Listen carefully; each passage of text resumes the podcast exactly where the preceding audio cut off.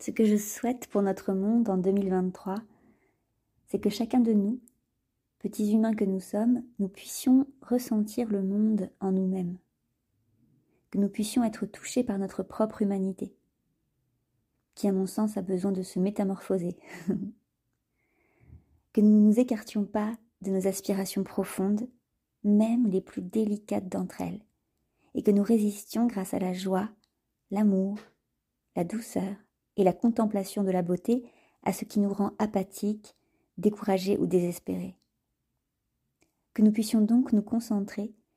sur les étincelles de rêve que nous portons dans notre cœur pour agir un pas à la fois dans le sens dicté par notre âme.